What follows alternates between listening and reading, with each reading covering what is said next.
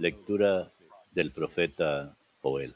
Thus says the Lord. Así dice el Señor. Alerta, vengan las naciones al valle de Josafat. Allí me sentaré a juzgar a las naciones vecinas. Mano a la hoz, madura está la mies. Vengan y pisen, lleno está el lagar. Rebosan las cubas, porque abunda su maldad. Turbas y turbas en el valle de la decisión. Se acerca el día del Señor en el valle de la decisión. El sol y la luna se oscurecen, las estrellas retiran su resplandor. El Señor ruge desde Sión, desde Jerusalén alza la voz. Tiemblan cielos y tierra. El Señor protege a su pueblo, auxilia a los hijos de Israel. Sabrán que yo soy el Señor su Dios, que habito en Sión, mi monte santo. Jerusalén será santa, y no pasarán por ella extranjeros. Aquel día los montes manarán vino, los collados se desharán en leche, las acequias de Judá irán llenas de agua, brotarán un manantial del templo del Señor y engrosará el torrente de las acequias. Egipto será un desierto, Edom se volverá árida estepa, porque oprimieron a los judíos, derramaron sangre inocente en su país, pero Judá estará habitada por siempre, Jerusalén de generación en generación. Vengaré su sangre, no quedará impune, y el Señor habitará en Sión. Palabra de Dios, te alabamos, Señor. Alégrense justos con el Señor. Alégrense justos con el Señor. El Señor reina, la tierra goza. Se alegran las islas innumerables, tiniebla y nube los rodean. Justicia y derecho sostienen su trono. Alégrense justos con el Señor. Los montes se derriten como cera ante el dueño de toda la tierra. Los cielos programan- pregonan su justicia y todos los pueblos pregonan su gloria. Alégrense justos con el Señor. Amanece la luz para el justo y la alegría para los rectos de corazón. Alégrense justos con el Señor. Celebren su santo nombre. Alégrense justos con el Señor.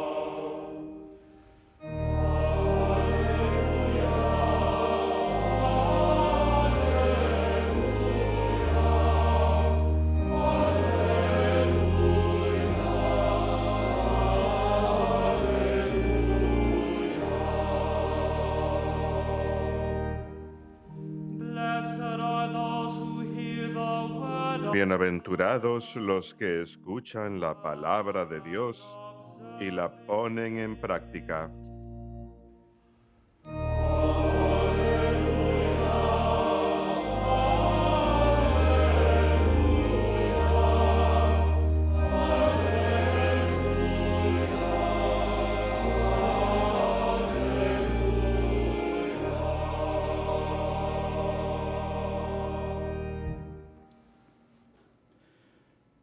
Dominus vobiscum. Et cum spiritu tuo. Lexio Sancti Evangelii secundum Lucam. Gloria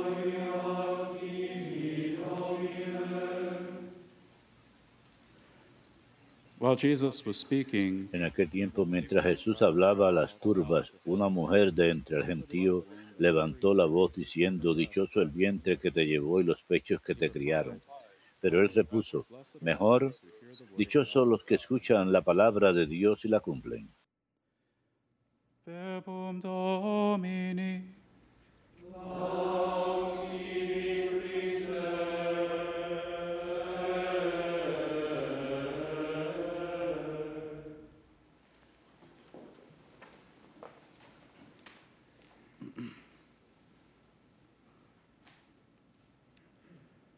Traditionally, the church has dedicated Saturdays to honoring the Blessed Virgin Mary.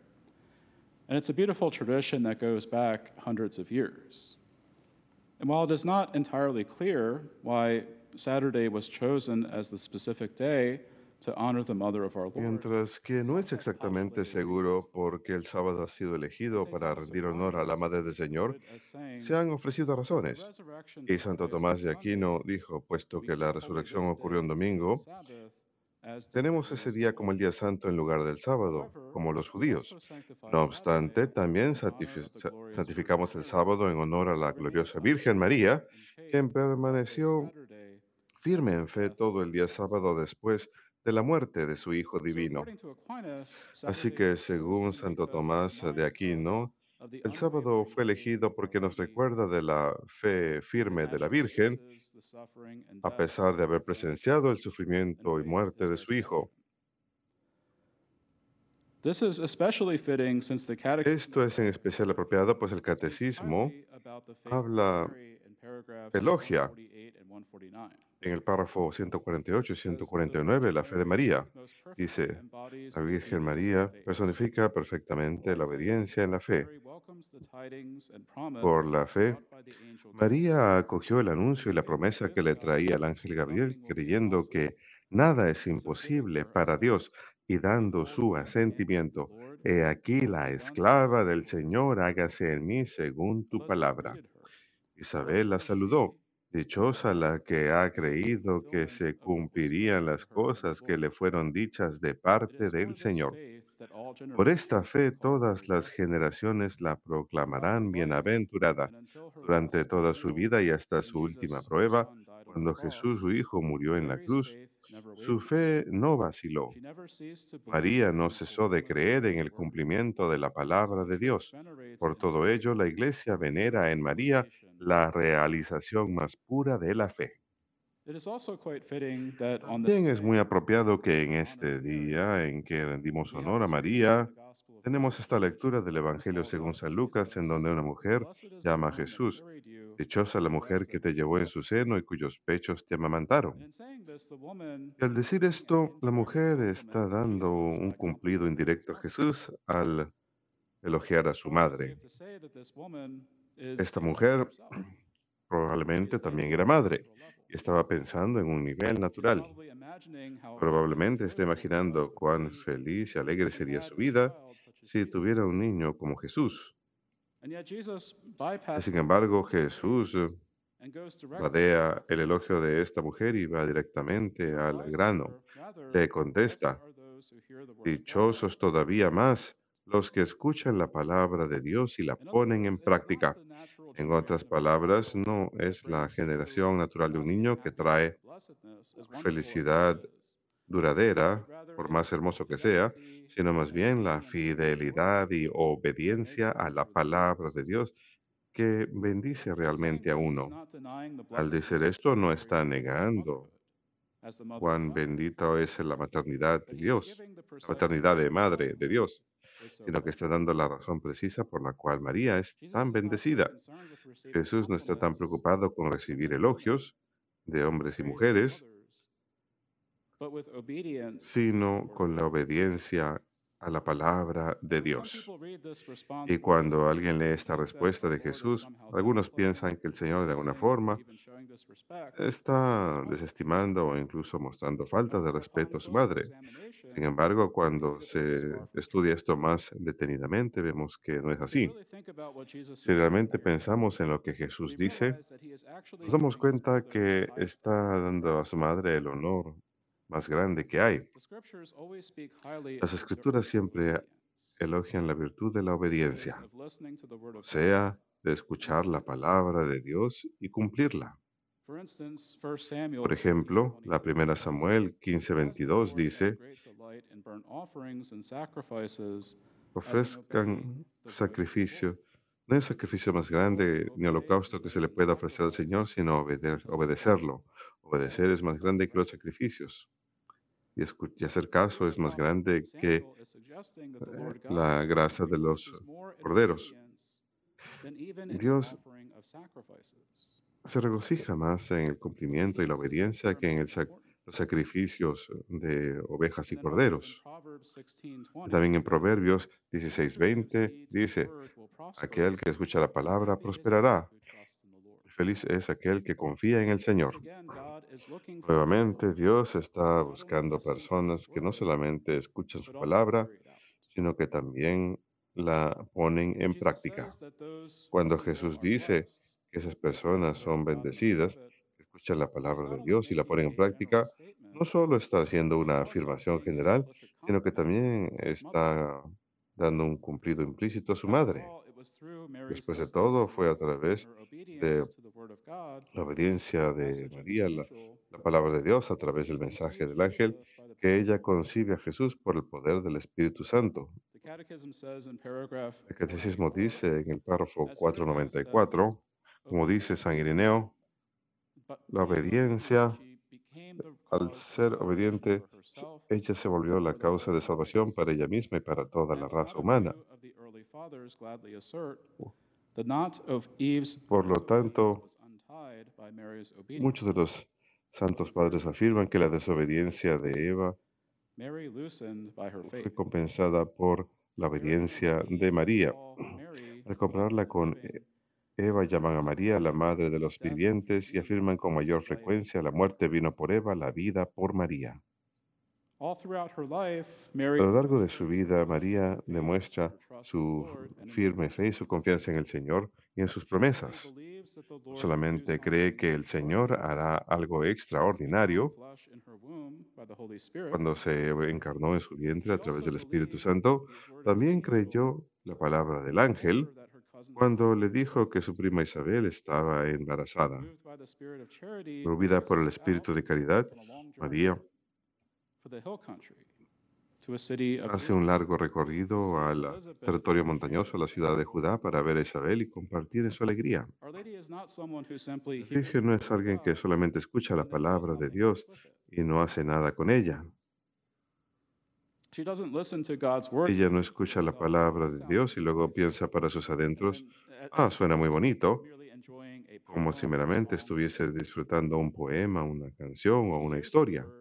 Ella escucha la palabra de Dios, la medita en su corazón, permite que entre hasta lo profundo of de su alma y mueve en ella un amor hacia Dios y el prójimo y luego la pone en práctica a través de acciones concretas de amor. Para la Virgen, la palabra de Dios no es sencillamente letra muerta, está viva y activa, más afilada que una espada de doble filo. Su fe en la palabra del Señor permanece sólida incluso cuando and está al pie de la cruz y contempla a su hijo en agonía.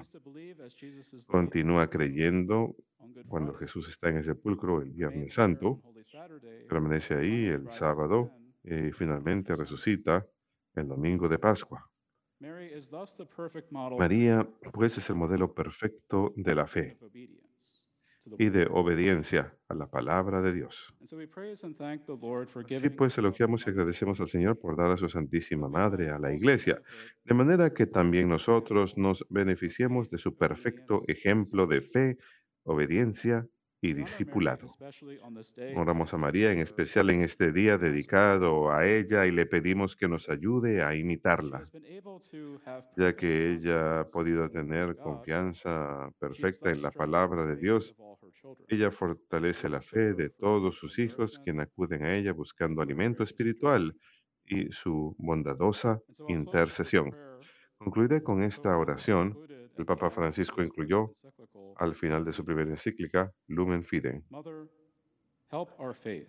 Madre, ayuda nuestra fe, abre nuestros oídos para escuchar la palabra de Dios y a reconocer su voz y su llamado.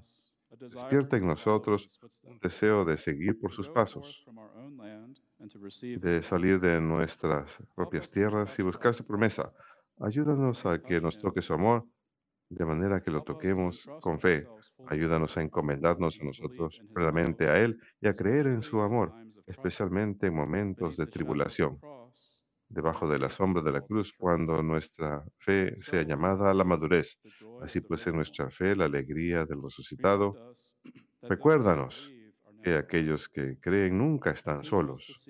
Enséñanos a ver todas las cosas con los ojos de Jesús para que Él sea una luz para nuestro camino y que esta luz de fe siempre aumente en nosotros hasta el amanecer de ese día sin fin que es tu Hijo Cristo nuestro Señor. Amén.